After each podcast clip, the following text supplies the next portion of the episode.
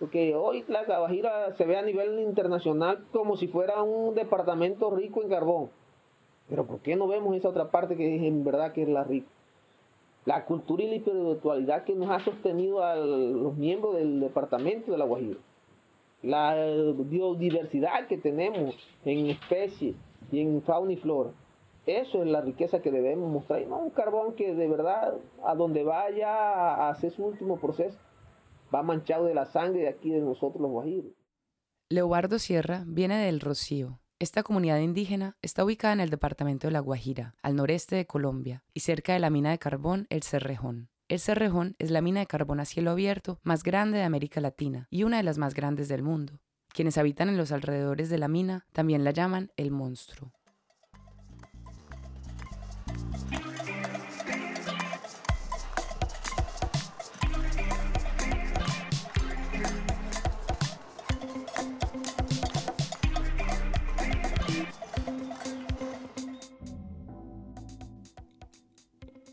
Antes de contarles más sobre la comunidad del Rocío y el Cerrejón, queremos darles la bienvenida a un nuevo episodio de Oren of Latin America, un podcast sobre política, sociedad civil y activismo político en la región.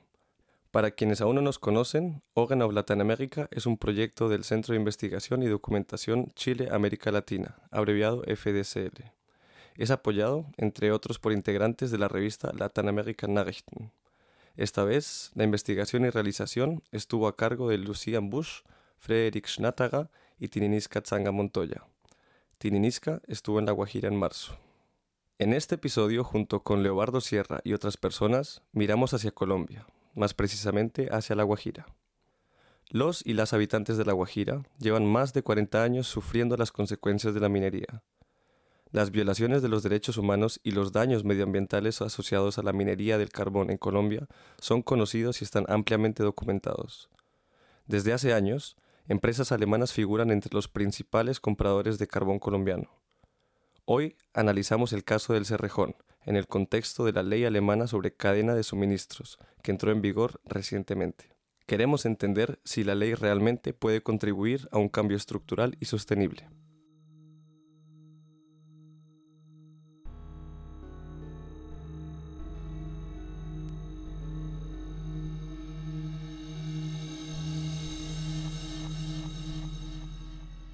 De vuelta a El Rocío.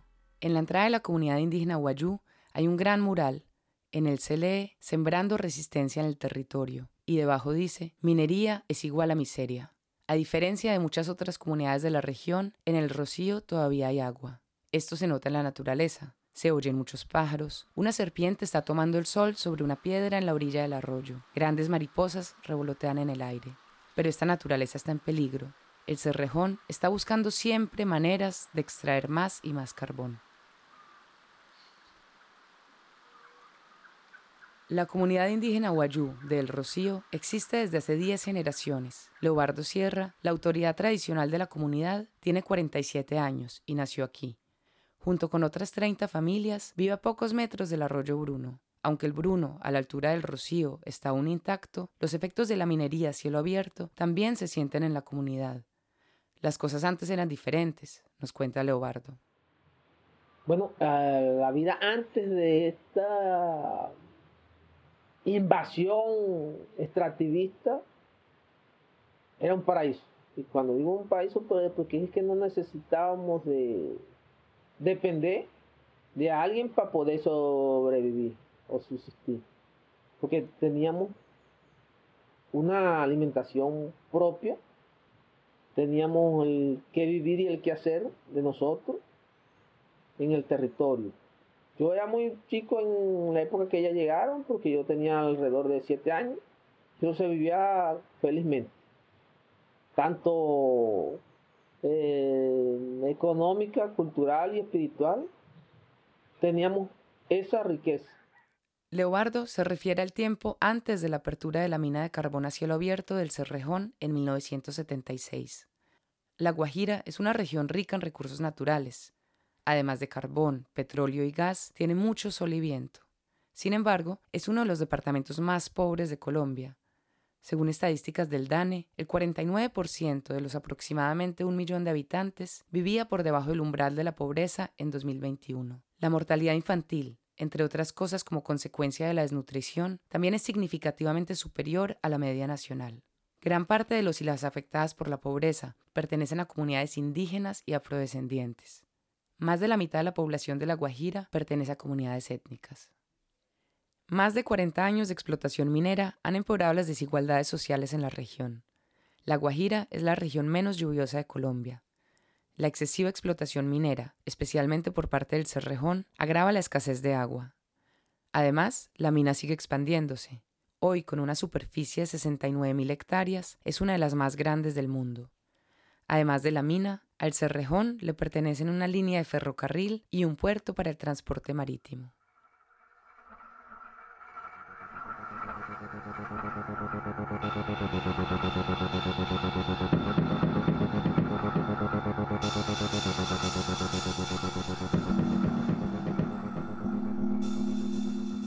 En 2022 se extrajeron 19,7 millones de toneladas de carbón en el Cerrejón.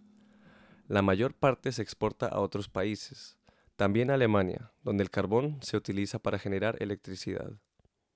Desde que la Unión Europea impuso sanciones a Rusia y prohibió la entrada de carbón ruso a raíz de la guerra de Ucrania, las importaciones de carbón colombiano a la Unión Europea han aumentado drásticamente. Por épocas, los precios en el mercado mundial alcanzaron un máximo histórico. De esta situación se benefician los y las accionistas de la multinacional suiza Glencore, propietaria del 100% del Cerrejón desde el año pasado. En 2022, las ganancias netas de Glencore, solo por el Cerrejón, fueron de 3.600 millones de dólares. Mientras que por un lado suenan las cajas registradoras, las consecuencias para la población local son catastróficas. Desde hace años se sabe de los reclamos y las denuncias de los y las habitantes de la zona de influencia directa de la mina.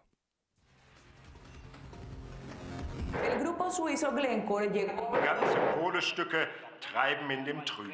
cada 100 dólares obtenidos con el carbón. La comunidad de tabaco tuvo que abandonar su para dar espacios ambientales. Los y las habitantes de las comunidades en La Guajira han sido reasentadas, desalojadas y desplazadas forzosamente. Han sufrido y siguen sufriendo intimidaciones y violaciones de sus derechos laborales. También las amenazas de muerte contra los y las activistas son pan de cada día. Asimismo, el medio ambiente sufre las consecuencias de la minería. No cabe duda de que todos estos crímenes están relacionados con el Cerrejón. Hasta ahora, las empresas con sede en Alemania tenían que rendir muy pocas cuentas por las violaciones de derechos humanos cometidas dentro de sus cadenas de suministro. Al menos en la teoría, esto ahora cambió. El 1 de enero de 2023 entró en vigor la llamada Ley de la debida diligencia en las cadenas de suministro. Detrás de este enredado nombre se esconde una normativa que se supone obliga a las empresas con más de 3.000 empleados y empleadas a cumplir los derechos humanos y laborales a lo largo de toda la cadena de suministro de su producto. En Alemania, las empresas EABE e y NBW, entre otras, utilizan carbón de la Guajira para generar electricidad. Effizient, nachhaltig und mit Verantwortung. Energie bewegt unser Leben. Deshalb planen, bauen und betreiben wir Kraftwerke mit dem Ziel der Versorgungssicherheit, Wirtschaftlichkeit und Umweltverträglichkeit. Global und vor Ort. Pero, ¿realmente hasta qué punto es eficaz esta ley? El gobierno alemán se felicita a sí mismo y celebra la ley como un paso importante hacia la justicia medioambiental y de derechos humanos. Pero la ley no es tan progresista como parece, critica Maren Leifka de la ONG alemana PAN para el Mundo.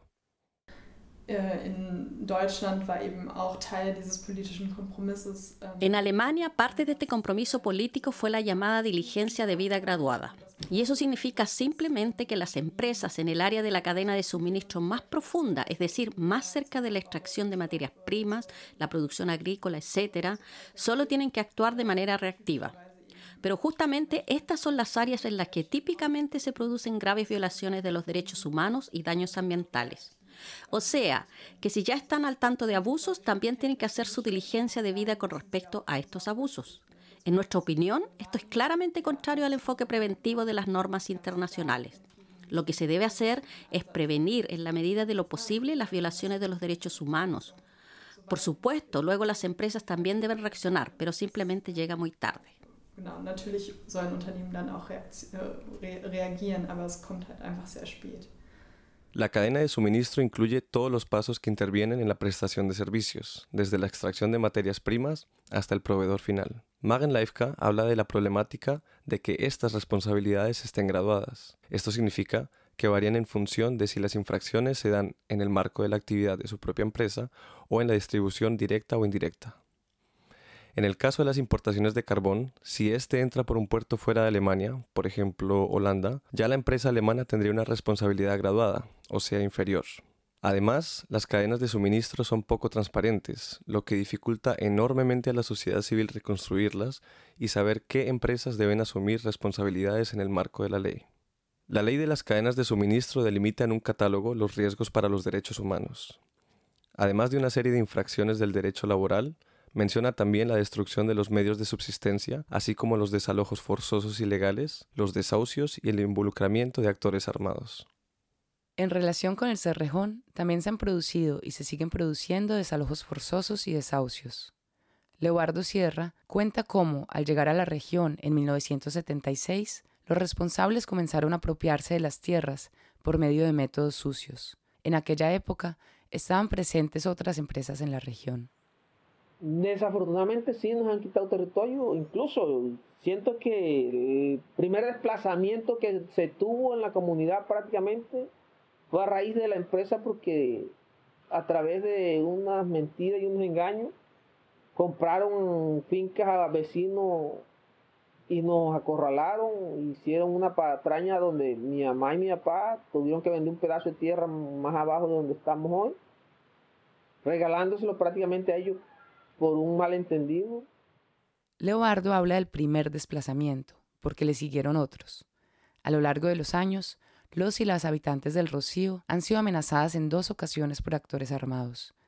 También han tenido que desplazarse forzosamente de su comunidad por temporadas. Leobardo y su hermano Blas regresaron a El Rocío. Ahora viven en las tierras de sus antepasados y en la actualidad no están expuestos directamente a desplazamientos forzados. Sin embargo, su permanencia en el territorio no está asegurada. Sus medios de subsistencia están en peligro debido a la constante expansión de la mina. Blas recuerda bien una época en la que no les faltaba nada. Anteriormente, usted llegaba a cualquier casa y tenía un arroz de guineo, de yuca, tenía una cría gallina, tenía chivo, tenía sus vacas. Y hoy en día usted llega a una casa y es raro usted encuentra una gallina, porque no hay. El Cerrejón aún no ha llegado hasta el Rocío. Sin embargo, los efectos de la cercana mina a cielo abierto ya se sienten con fuerza en la comunidad, especialmente en lo que respecta a la destrucción del modo de vida tradicional, dice Leobardo. Nos han quitado territorio, nos han quitado espacio, nos han quitado la visión porque los caminos ancestrales ya no los podemos recorrer. Recoger las plantas medicinales ya no lo podemos hacer porque no las plantas todas no nacen en un mismo sitio en las orillas de este arroyo hay sitios específicos y ellos nos los han quitado, entonces sí. La tierra es mucho más que terreno cultivable. El modo de vida espiritual de las comunidades Wayuu está estrechamente ligado al territorio. Solo allí pueden soñar. Los sueños tienen una importancia particular para los y las indígenas Wayuu, puesto que los guían en sus decisiones. A través de los sueños, los espíritus de los y las antepasadas les hablan y, por ejemplo, les advierten de posibles peligros. Pero el tiempo de los sueños se acabó, desde que se abrió un tajo de la mina a unos pocos cientos de metros de la comunidad, cuenta Blas Sierra. Claro, el sueño se lo roba uno cuando los camiones están trabajando. Se siente aquí como si uno lo tuviera ahí en la oreja. Cuando llueve, el olor a, a carbón, agua podrida que sale de allá, viene de aquí completamente.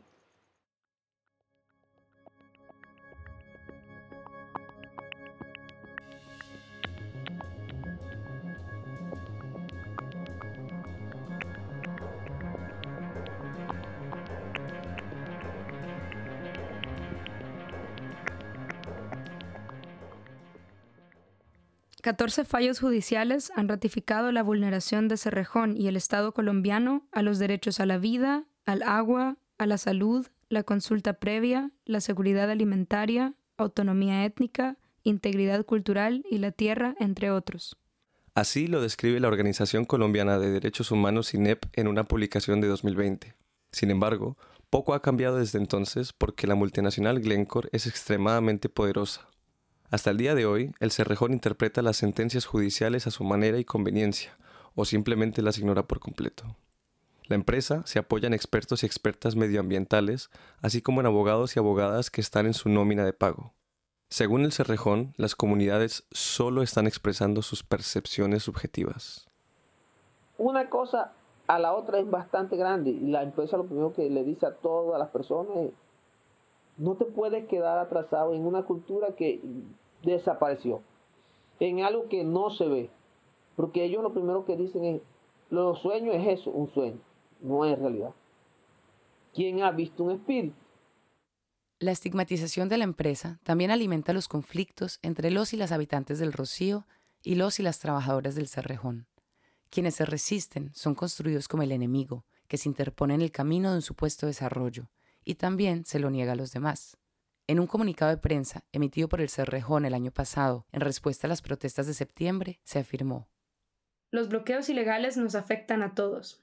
Impactan la reputación de Cerrejón y de Colombia como proveedor internacional de carbón, poniendo en peligro la relación con los clientes internacionales, a La Guajira y al país, porque se reducen los impuestos y las regalías que reciben como consecuencia de la disminución de la producción y las exportaciones, a las comunidades por la menor capacidad de inversión social, dadas las pérdidas económicas, y los trabajadores y sus familias, porque, si la empresa no puede operar, se pone en peligro la estabilidad de sus empleos. Así, la minería está destruyendo poco a poco el tejido social de las comunidades y creando enemistades, incluso dentro de las mismas familias y entre vecinos y vecinas. A esto se le suman amenazas contra las personas que, como Blas y Leobardo, protestan contra la minería en la región.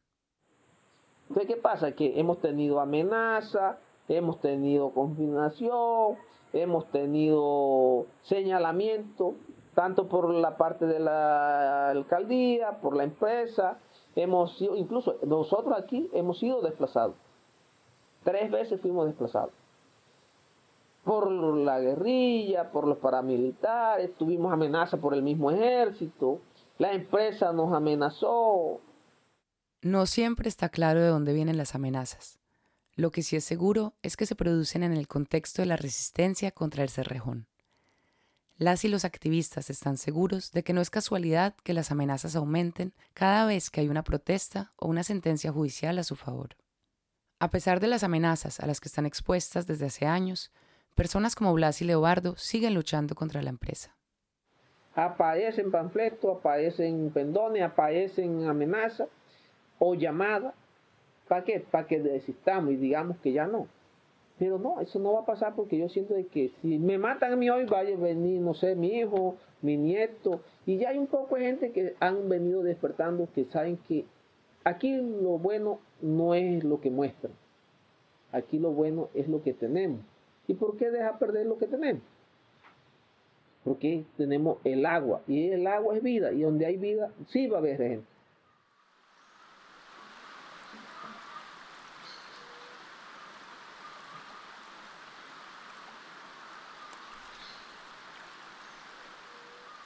El arroyo Bruno, que atraviesa el Rocío, se ha convertido en un símbolo de resistencia contra el Cerrejón. Es un afluente del río Ranchería, la fuente hídrica más importante de La Guajira. En 2016, el Cerrejón desvió 3,6 kilómetros del Bruno. Esto dejó sin agua a varias comunidades. El carbón que se encuentra bajo el río es de una calidad especialmente alta y el Cerrejón pretende explotarlo. Tres comunidades guayú interpusieron una acción de tutela en contra de esto. Luchan para que el río pueda volver a su cauce original y para que no se amplíe el tajo minero. En 2017, la Corte Constitucional falló a favor de los y las demandantes y ordenó parar las obras.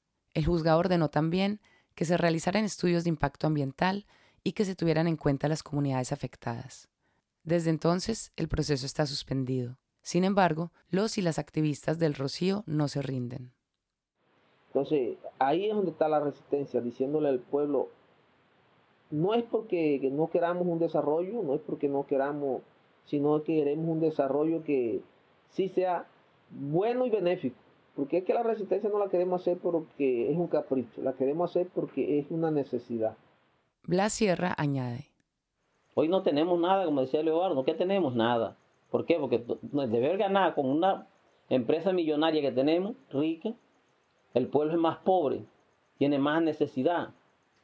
Y así todos los días vamos creciendo en necesidad y ellos creciendo en su economía.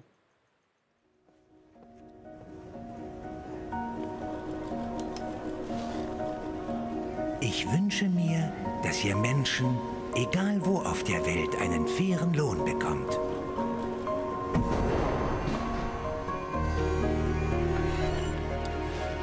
Und dass eure Sicherheit bei der Arbeit überall an erster Stelle steht. Ich wünsche mir, dass eure Kinder spielen können, statt in einer Fabrik zu arbeiten. Und dass die Umwelt unbeschadet von euren Produktionen bleibt.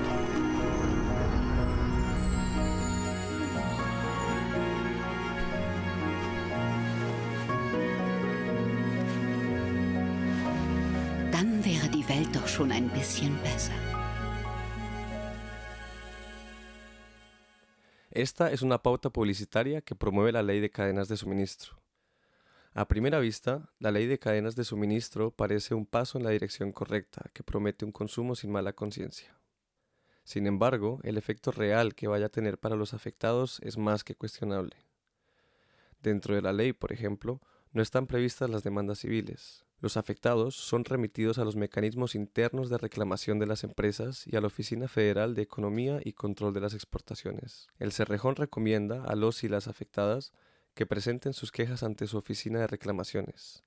Sin embargo, estas simplemente son ignoradas. Además, las empresas con sede en Alemania no están obligadas a consultar a los y las afectadas para sus evaluaciones e informes. La realidad a menudo es más compleja de lo previsto por quienes legislan. Por ejemplo, es difícil demostrar que un grupo armado responsable de desplazamientos y amenazas fue contratado por una empresa. A veces, incluso la pregunta de qué comunidades se encuentran en el rango de afectación de la empresa es objeto de disputa. Este es el caso de Manantialito.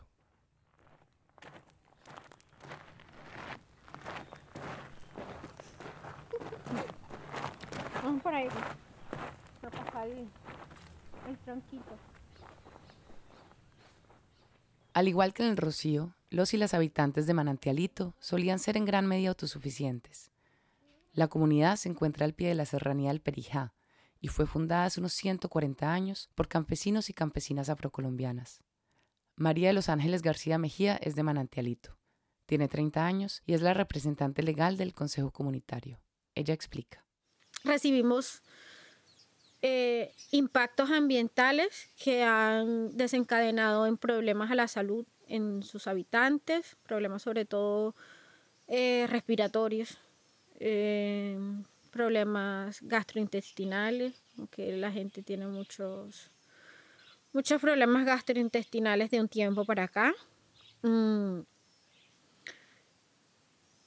En los animales, también muchos de los animales que hoy se crían y se matan en estas tierras, los chivos por ejemplo, las iguanas y demás, cuando los abren en sus pulmones está todo negro, está lleno de, de carboncillo. En nuestras plantas también, o sea, tú le pasas la mano así a una planta y está llena de, de carboncillo. Hoy Manantialito queda a pocos metros de un tajo del Cerrejón. Lentamente, la mina ha ido destruyendo la vida de la comunidad, dice María de los Ángeles. Muchas personas se vieron obligadas a tomar la dolorosa decisión de abandonar Manantialito. La falta de agua, la contaminación ambiental y la aparición de enfermedades no les dejaron otra opción. María de los Ángeles tampoco vive actualmente en Manantialito, sino en Barrancas, pero aún tiene una casa en el pueblo. En el camino hacia allá no nos encontramos a nadie. Casi todas las tiendas que antes había ahora están cerradas.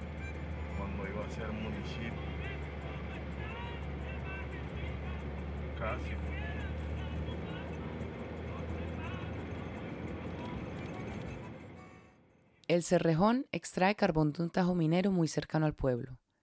A pesar de las graves afectaciones para los y las habitantes, la empresa no reconoce que Manantialito se encuentra en la zona de influencia directa de la mina. Por eso, María de los Ángeles y sus vecinos no pueden exigirle nada a la empresa. En 2016, la Corte Constitucional dictaminó que el Cerrejón debe consultar a las poblaciones de los alrededores de la mina sobre la ejecución de sus proyectos. Las consultas previas son una herramienta importante para las comunidades afectadas en la lucha por preservar sus medios de vida y subsistencia. Para presionar a El Cerrejón a asumir su responsabilidad con las comunidades afectadas, los y las habitantes salieron a la calle el año pasado. A principios de septiembre, bloquearon durante nueve días el acceso sur a la mina. Y allí exigíamos pues que se nos tuviera en cuenta, por decir, por mal llamarlo, eh, en todos esos proyectos de responsabilidad social empresarial, que se nos exigíamos que se nos hiciera la consulta previa, que ya no sería previa porque ya tenemos muchos años de tener la operación ahí y recibir los impactos. Pero recibimos todos esos impactos de los que ya hablé, pero no tenemos ninguna reparación. Como consecuencia de los bloqueos, el Cerrejón aceptó instaurar una mesa de negociaciones con las comunidades. En ella participaron las comunidades afectadas, la Agencia Nacional del Medio Ambiente, ANLA, el Ministerio de Minas, la Defensoría del Pueblo y representantes de la empresa. El 16 de diciembre se celebró una primera reunión, pero sin resultados significativos, denuncia María de los Ángeles. Al menos en apariencia, el incumplimiento de los acuerdos hace parte de la estrategia de la empresa en su trato con las comunidades críticas. La falta de aplicación de una sentencia de la Corte Constitucional refuerza esta sospecha. A nosotros también nos cobija una sentencia, la sentencia T-256 del 2016, que es por el agua en estas comunidades. También le ordenan a Carbones del Cerrejón, oiga, mm, compense con, con, agua potable a estas comunidades que están padeciendo por el líquido. No han cumplido y en, en septiembre del año pasado, esos fueron uno de los puntos del paro, por los que hicimos paro, por el agua. Generalmente el tema del agua, del hambre, se toca en la Alta Guajira, porque es más agudo allá. Pero aquí también estamos sin agua, mm, estamos sin alimentos, estamos viviendo en unas condiciones bastante indignas, por decirlo de una manera suave. Así, la minería del carbón a cielo abierto está destruyendo lenta pero persistentemente los medios de subsistencia de gran parte de la población en las inmediaciones de la mina. Se imposibilitan la agricultura, la caza y la pesca. El medio ambiente sufre graves daños, a veces irreparables.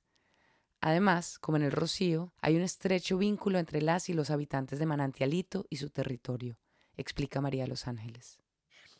Mm, aquí hay un arraigo y en el caso de reasentar a, la comunidad, debería permanecer ese arraigo aquí.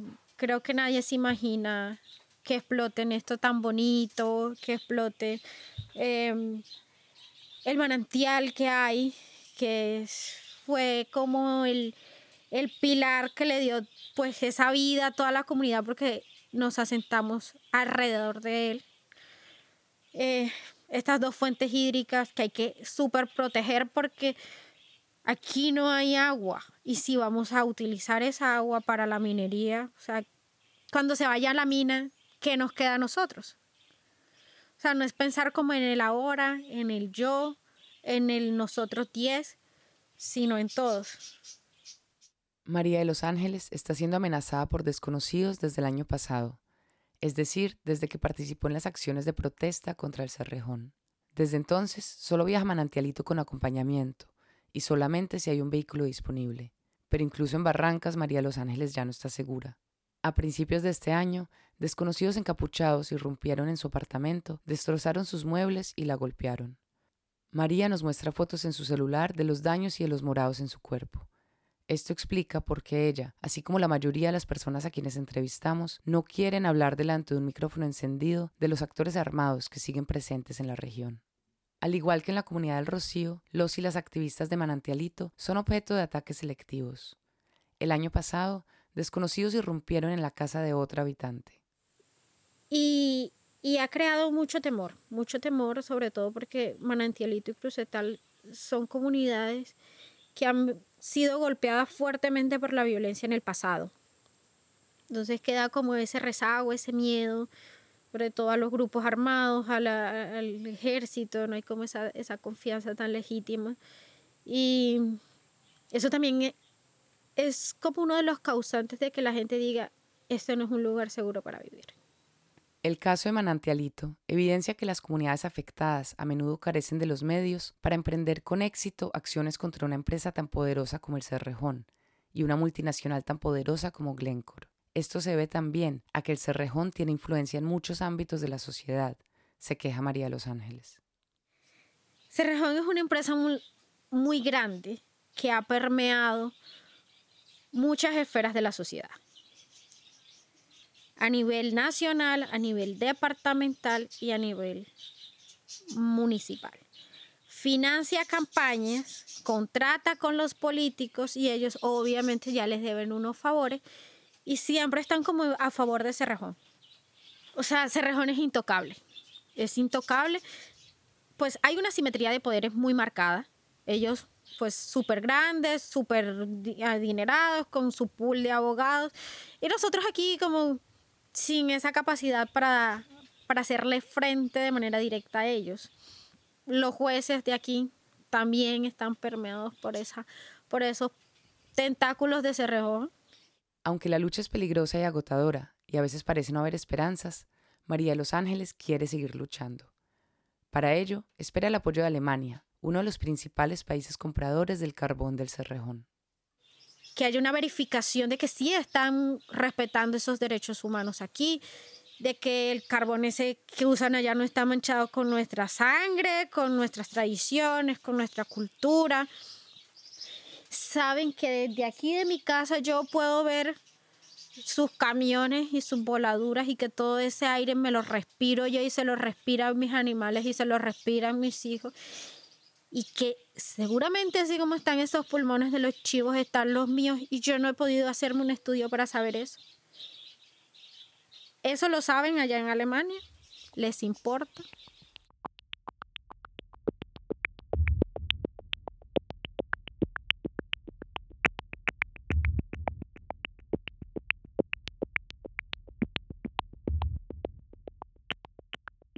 Manantialito y El Rocío son solo dos de las muchas comunidades de La Guajira afectadas por la minería excesiva de la multinacional Glencore. Ambos casos muestran cómo la minería ha ido imposibilitando poco a poco la vida de la población en el transcurso de las últimas décadas. La gente se ve privada de sus medios de subsistencia, ya sea por la escasez de agua, los suelos infértiles, la imposibilidad de continuar con el modo de vida tradicional, las amenazas, los resentamientos o las enfermedades. En la región, esto se denomina desplazamiento por desarrollo. Cuando las personas se defienden, y eso hacen, se enfrentan a amenazas y violencia. Una cosa está clara, vengan de quien vengan, estas amenazas son consecuencia directa o indirecta de la minería en la región. Según los criterios, aquí tendría que aplicarse la ley alemana sobre cadenas de suministro. Si uno se cree lo que dice el gobierno alemán sobre la política exterior basada en valores y la ley de cadenas de suministro, a Alemania debería interesarle de dónde viene el carbón, gracias al cual sus habitantes tienen suficiente electricidad. Empresas alemanas como el NBW también compran carbón del Cerrejón. En teoría, la empresa tendría que asumir responsabilidad por las violaciones de los derechos humanos cometidas en relación con la extracción del carbón. Sin embargo, Maren Leifka de Pan para el Mundo explica. El problema es que las empresas siempre tienen la posibilidad de decir que no sabían, que no tenían las informaciones. De cierta forma se crean unos vacíos que no permiten saber exactamente si había o no había conocimiento. Y así el esfuerzo y la responsabilidad también recaen en las organizaciones de la sociedad civil o incluso en los propios afectados. Ellos tienen que documentar los casos y hacerlos públicos de alguna manera. Hasta el momento no ha ocurrido nada. Por un lado, esto se debe a que la ley de la cadena de suministro tan solo entró en vigor el 1 de enero de este año. Por otro lado, cabe preguntarse si esto cambiará en el futuro. En la práctica, no es fácil para los afectados acceder a los mecanismos de reclamación previstos en la ley, pero sobre todo, las multinacionales son mucho más poderosas que una campesina colombiana o una comunidad étnica de La Guajira. Las multinacionales disponen de innumerables recursos para limpiar su imagen. Así lo demuestra también la respuesta del gobierno alemán a una moción parlamentaria de diputados del partido de izquierda Die Linke del 29 de junio de 2022.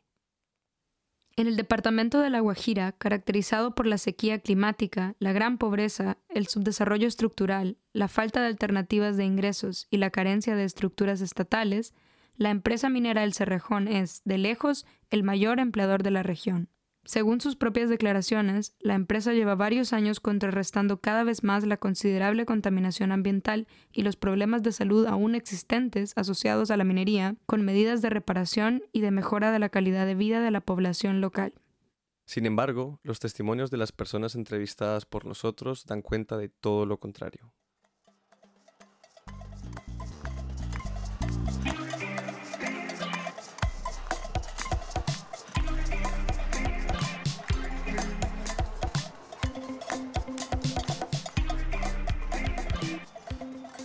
Este fue el nuevo episodio de Ohren auf Latinoamérica. Este podcast es un proyecto del Centro de Investigación y Documentación Chile América Latina, abreviado FDCL. El podcast cuenta con la colaboración, entre otros, de integrantes de la revista Latinoamérica Nachrichten. Agradecemos a María de los Ángeles García Mejía, Leobardo Sierra, Blas Sierra y a Maren Laifka su valioso apoyo, así como a todas las personas que hablaron con nosotros y nos acompañaron en La Guajira. También agradecemos al CINEP y al Cajar por su apoyo. Tininis Katzanger Montoya y Guillermo Díaz Morales moderaron este episodio. Las locuciones estuvieron a cargo de Yankiray Painemal y Lía Cuellar.